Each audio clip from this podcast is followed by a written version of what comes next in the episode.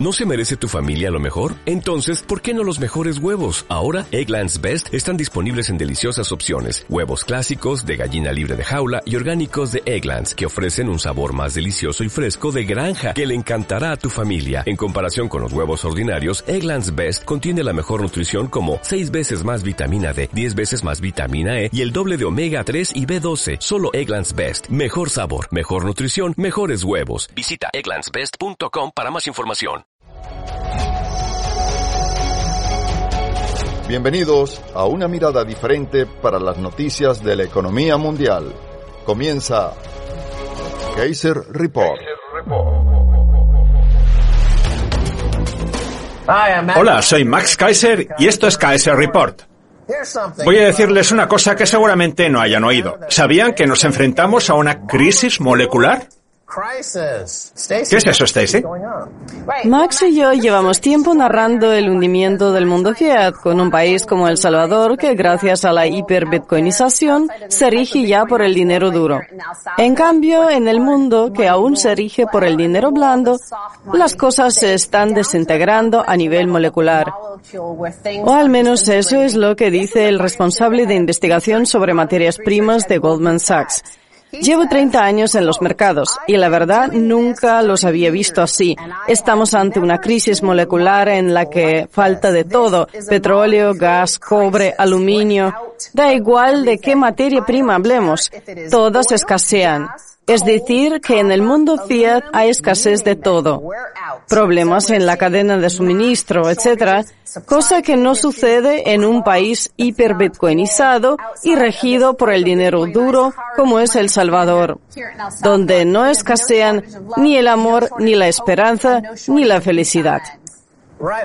Una crisis molecular marcada por la escasez de todo tipo de materias primas, que genera problemas en la cadena de suministro y, por tanto, inflación, con unos alimentos que han vuelto a los máximos históricos del 2011.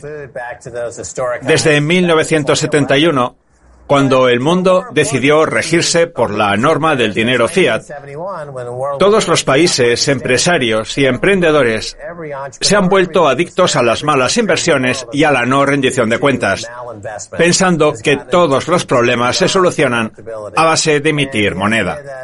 Sin embargo, ahora todas esas malas inversiones y esos despilfarros han dado lugar a esa crisis molecular de la que hablamos, la cual era previsible y ahora también es irreversible. Hará cosa de dos o tres años, Max y yo contábamos en Kaiser Report que las leyes de la física económica y el continuo espacio-tiempo se habían puesto patas arriba. Y ahora esa crisis molecular también ha afectado a la masa. Los problemas del continuo espacio temporal se iniciaron con la crisis de los intereses, cuando estos empezaron a cotizar en niveles reales negativos y muy negativos en los casos de Estados Unidos y Europa. Luego vinieron también los precios negativos de la energía, como sucedió hace unos años, al comienzo de la última crisis financiera que hemos tenido, con el petróleo y más concretamente con el fondo cotizado Que se basa en los contratos de futuros y la incesante intervención en los mercados por parte de los partidarios de la política de mando y control ha provocado todo tipo de trastornos económicos en el mundo fiat. Es decir, que están perdiendo el control del espacio, del tiempo y de la masa, o sea, las moléculas. Bien dicho. ¿Qué diría Albert Einstein si el tiempo, la masa y la velocidad estuvieran sujetos a los caprichos de una burocracia política como es la Reserva Federal. Porque al Banco Central parece no importarle la física ni tampoco la escasez de materias primas que hacen falta para que la economía funcione. Solo cree en el árbol mágico del dinero que defiende la teoría monetaria moderna. Como acabas de decir, primero tuvimos la crisis del tiempo, en la que el tiempo no solo perdió todo su valor, sino que pasó a tener un valor negativo, como demuestran esos intereses y ese precio del petróleo por debajo de cero. Y ahora lo que tenemos es una crisis en la estructura molecular de la economía con una importante escasez de materias primas, que son las que alimentan la actividad económica en todo el mundo, lo que significa que se nos avecinan tiempos muy peligrosos. Pues sí que son peligrosos, sí. Cuando un piloto vuela un avión por la noche o en medio de la niebla o del mal tiempo, tiene que guiarse por los instrumentos, porque si no, no sabe si el avión sube o baja, ni hacia dónde se dirige. Pues bien, lo que ha hecho la burocracia política con su política de mando y control sobre el precio del dinero ha sido eliminar por completo el horizonte que servía como referencia. Y es que han bastado unas pocas alteraciones del sistema para perder la noción de todo de lo que sube, de lo que baja. Por eso el mundo fiat se encuentra inmerso en una crisis financiera permanente, porque como parece que todo sube, la bolsa, las materias primas, el mercado inmobiliario, tenemos la sensación de que todo va bien, cuando en realidad estamos a punto de estrellarnos. La Reserva Federal, el Banco Central Europeo y el Banco de Japón han creado el Triángulo de las Bermudas del Dinero, con una economía que, al atravesar esa visión distópica caracterizada por la ausencia de descubrimiento de los precios, provoca el más absoluto de los caos. Y en esas estamos ahora mismo. Sí, pero eso será en otros países, no en El Salvador, que se rige por el dinero duro y por la norma del Bitcoin. En fin, vamos a ver un tuit de Jack Dorsey, que ya saben, hace unos meses dejó la presidencia de Twitter para dedicarse íntegramente al Bitcoin, en concreto a la aplicación de pago Square.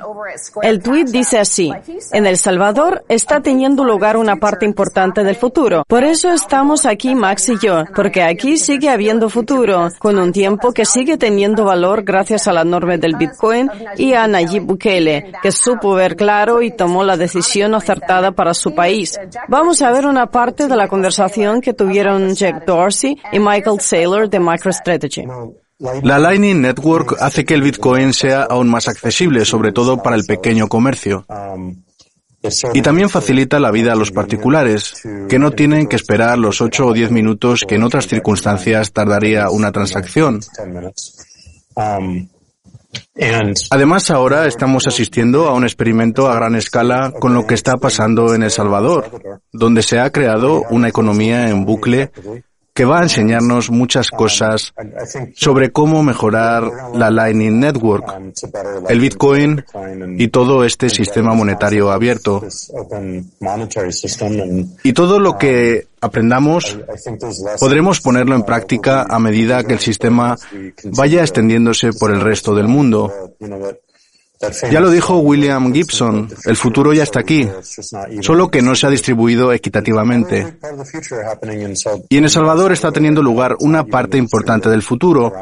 Lo que pasa es que aún no se ha distribuido, aunque lo hará poco a poco. Puede que en otros países no se manifieste exactamente de la misma forma. Pero el espíritu de lo que veremos en otros países en el futuro será desde luego semejante. Pues sí, el futuro ya está aquí, en El Salvador. Antes hablaba de Albert Einstein, cuya figura fue la protagonista de una famosísima campaña de Apple diseñada por Steve Jobs, en la que salían pensadores y visionarios muy importantes de la historia. El eslogan era Piensa diferente. Pues bien, yo creo que si hoy en día se hiciera una campaña similar, uno de los que tendrían que salir sería Nayib Bukele, un visionario pensador equiparable a Albert Einstein, a Martin Luther King, a Amelia Earhart o al propio Steve Jobs. Por eso El Salvador crece a pasos agigantados. Y por eso, precisamente, todo el mundo quiere venirse a vivir aquí, para participar en esta revolución. El caso es que el futuro ya es una realidad y además se está distribuyendo de forma equitativa gracias al Bitcoin. Max y yo llevamos más de 10 años hablando en este programa de la distribución desigual de todo el papel moneda que se emite sin parar desde la crisis del 2008. Es más, es que esa distribución de la que llevamos hablando tanto tiempo, Max y yo, nos devuelve literalmente a la edad de piedra. Porque fíjense, escasez de materias primas, crisis molecular, ruptura del continuo espacio-tiempo. Todo eso es lo que ha provocado la emisión de moneda y la distribución desigual del dinero, que solamente ha llegado a la élite más selecta, a las pocas familias que dominan el mundo como los Walton, ya saben, los dueños de Walmart, que copan varios puestos de la lista de los 20 estadounidenses más ricos. Pero eso se acabó y el futuro ya está aquí. Un futuro que puede ser mucho más brillante si se vienen a vivir a El Salvador, en lugar de permanecer en el mundo Fiat, donde el continuo espacio-tiempo y el tejido material se desintegran. La verdad es que lo has puesto todo muy crudo, como si nos dirigiéramos hacia un agujero negro y estuviéramos siendo espaguetificados. Pero lo cierto es que el continuo espacio-tiempo ha dejado de existir.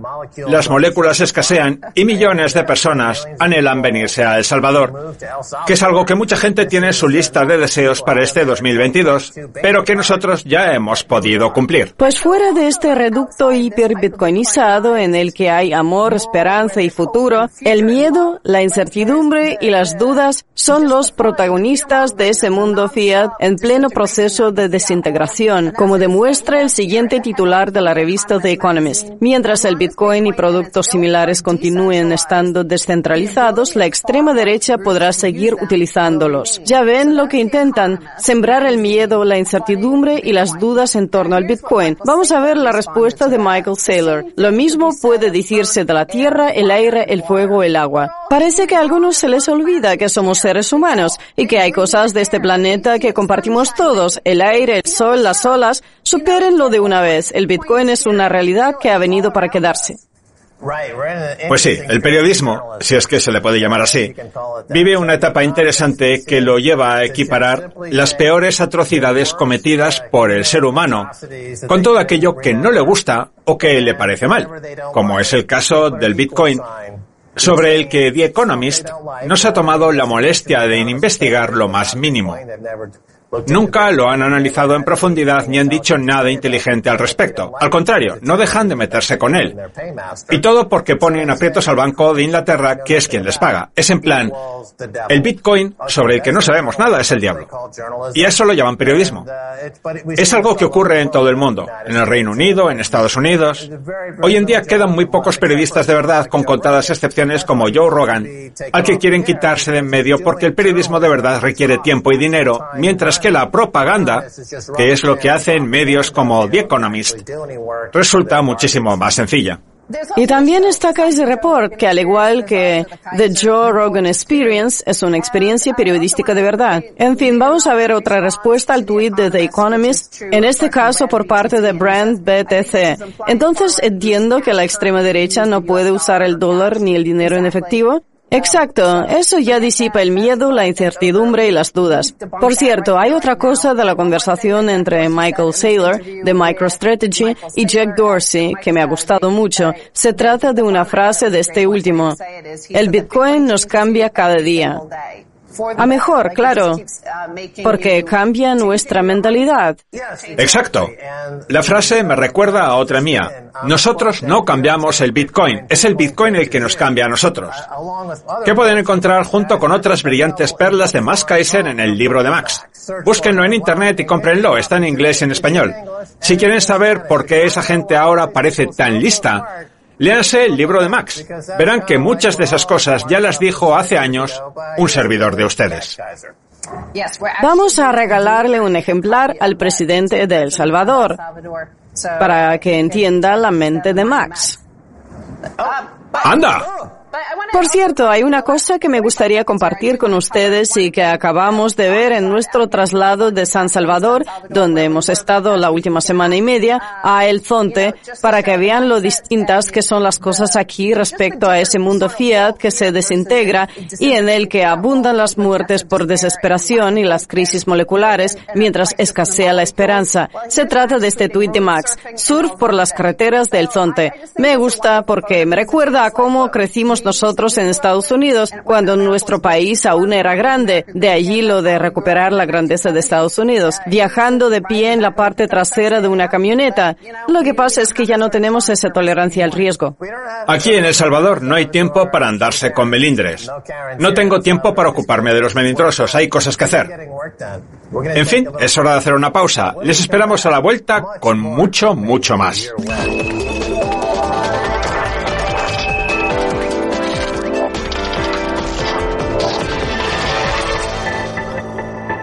Al aire, Kaiser Report, donde descubres lo que se esconde detrás del mundo de la economía global por 93.1 FM, la radio que tú quieres. Bienvenidos de nuevo a Kaiser Report. Soy Más Kaiser. Es hora de hablar aquí en El Salvador con Josh Young, de la organización benéfica New Story. Bienvenido, Josh. Gracias, es un placer estar aquí. Josh y yo nos conocimos hace unas semanas cerca de San Salvador mientras él entregaba las llaves de las viviendas que ha construido su organización Sí. para las familias más necesitadas. Háblenos un poco de New Story de cuándo inició su andadura.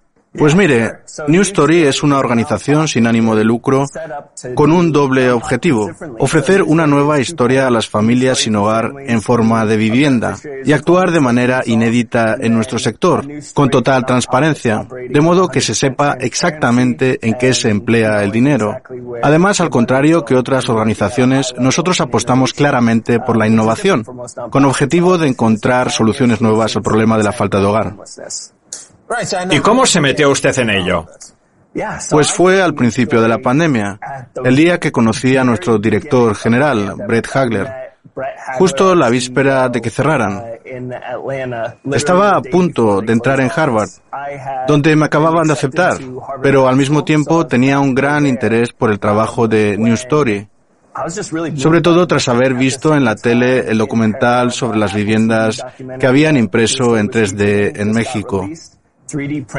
Yo siempre había querido hacer algo bueno por los demás. Me considero un alma caritativa, pero al mismo tiempo deseaba sobresalir a nivel profesional. Y claro, eso me impedía dedicarme íntegramente a labores benéficas. Pero cuando descubrí el modelo de negocio de New Story, que funciona como una empresa de nueva creación en busca de beneficios, inmediatamente decidí que quería unirme al equipo de Brett. Como digo, al día siguiente de nuestro encuentro, la empresa tuvo que cerrar, pero cada uno de nosotros adquirió un firme compromiso, no exento de riesgos. Yo renunciaba a Harvard y él me contrataba en una época de gran incertidumbre. Y aunque estábamos en un momento crítico y caótico a nivel mundial, sin que nadie supiera lo que estaba pasando y con un montón de gente que se había quedado sin trabajo, ese caos fue también una oportunidad perfecta para empezar a dedicarme íntegramente a los demás. Yo quería que mi trabajo fuera importante y sentía que entrar en la universidad era como quedarse un poco al margen. Así que decidí dar un paso al frente y unirme a New Story. Ha dicho que se considera un alma caritativa, pero que al mismo tiempo quería sobresalir a nivel profesional. Sí, Una combinación poco frecuente que, la verdad, no suele salir bien. Porque muchas veces una cosa excluye a la otra y viceversa. sí. Sobre todo en una economía hiperfinanciarizada e hipercompetitiva como es esta en la que vivimos. Hay gente que nos estará viendo y que pensará, hay que estar loco para renunciar a Harvard. Sí, Porque sabemos que Harvard es la puerta de acceso a la élite de nuestra sociedad, con el éxito prácticamente garantizado. Pero no, usted ha preferido venir a El Salvador y construir viviendas para los más necesitados. más o menos sí. Es cierto que muchas veces una cosa excluye a la otra y viceversa, pero es que yo estoy tremendamente orgulloso de pertenecer a New Story. Así que déjeme presumir un poco. New Story es la primera organización sin ánimo de lucro en haber sido aceptada en Y Combinator, la principal aceleradora de empresas de nueva creación del mundo, con sede en San Francisco, que es la que ha dado lugar a compañías como Airbnb, Coinbase o DoorDash, que ahora valen mil millones de dólares. O sea que a pesar de no tener ánimo de lucro, Sí, New Story fue la primera empresa en ser aceptada en la aceleradora Y Combinator, sí. con sede en San Francisco. Vamos a profundizar un poco más en el asunto, porque New Story es una organización benéfica. ¿Cómo funciona? Tenemos una estructura completamente distinta a la de la mayoría de organizaciones del sector, que yo sepa, con dos cuentas bancarias totalmente independientes, que fue el principal motivo por el que nos aceptaron en Y Combinator. Una es para cubrir los costos asociados a la construcción de viviendas y la otra para nuestros gastos operativos. Hemos tenido la suerte de contar con el apoyo económico de empresas y particulares acaudalados que donan dinero directamente a nuestras operaciones. A la segunda cuenta, financiando cosas como mi salario, los eventos que organizamos, las innovaciones que probamos, etc. Lo que significa que, por el otro lado, todo el dinero que se dona a la primera cuenta se destina a ayudar a las familias más necesitadas y a construir viviendas para ellas. Es una estructura única que nos permite calificar a esas familias como constructoras, porque paralelamente a nosotros, ellas también construyen New Story. Y sí, dígame. No, era el hilo de lo que decía de las dos cuentas. En una de ellas todo el dinero va a parar a la construcción de viviendas.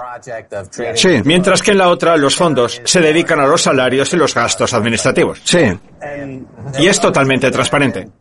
Se puede ver con toda claridad y saber exactamente en qué se emplea el dinero, que es lo que corresponde cuando uno hace una donación a una organización benéfica, porque ese dinero suele ser fruto de su trabajo.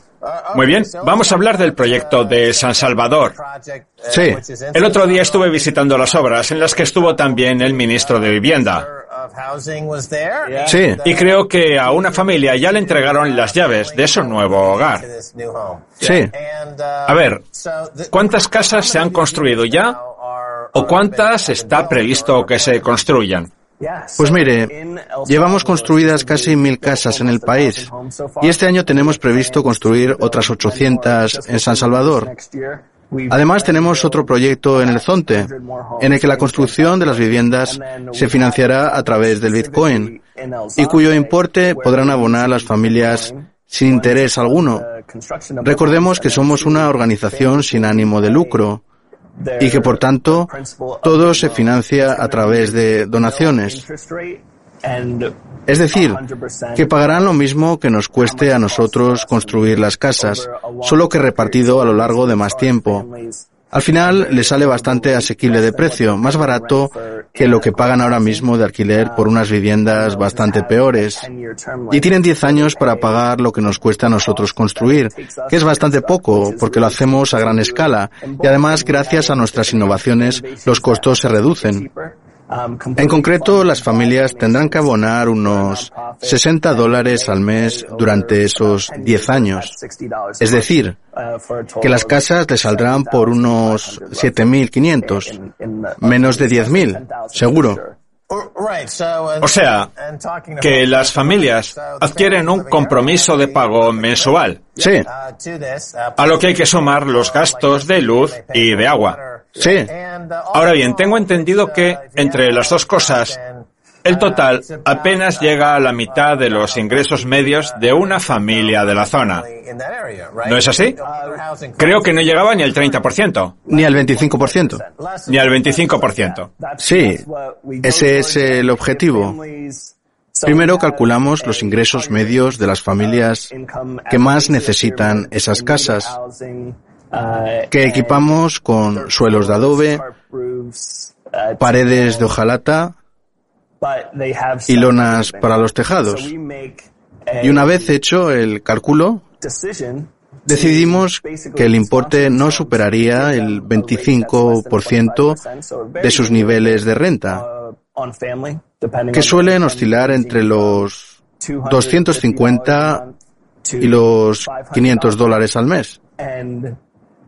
Además, en todas nuestras comunidades hemos observado que cuando una familia pasa a tener una vivienda fija, sus ingresos se incrementan nada más y nada menos que un 63%, que es una barbaridad. Sí. Y cuando eso ocurre, las familias tienen la posibilidad de pagar más al mes, con lo que van quitándose años hasta que terminan de abonar el principal, que es cuando la casa pasa a ser de su propiedad. No olvidemos que en El Salvador, si no se viene de familia rica, ser propietario de una casa y de un terreno es desde hace décadas un auténtico lujo. Y algo para nada habitual, porque el acceso a la vivienda en propiedad está más que complicado. Al final acaban teniendo su propia casa.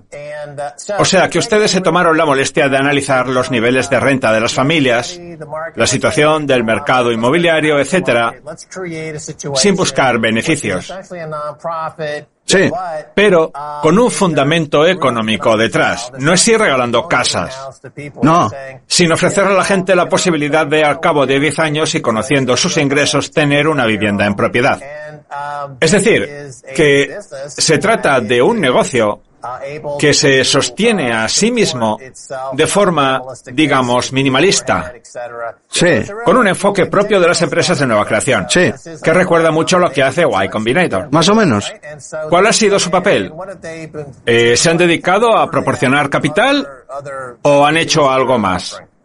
Como digo, somos la primera organización sin ánimo de lucro a la que ha dedicado recursos una aceleradora como Y Combinator, donando dinero durante un año para cubrir nuestros gastos, proporcionándonos asesoramiento y poniéndonos en contacto con otras empresas aceleradas también por ellos, como es el caso de Airbnb.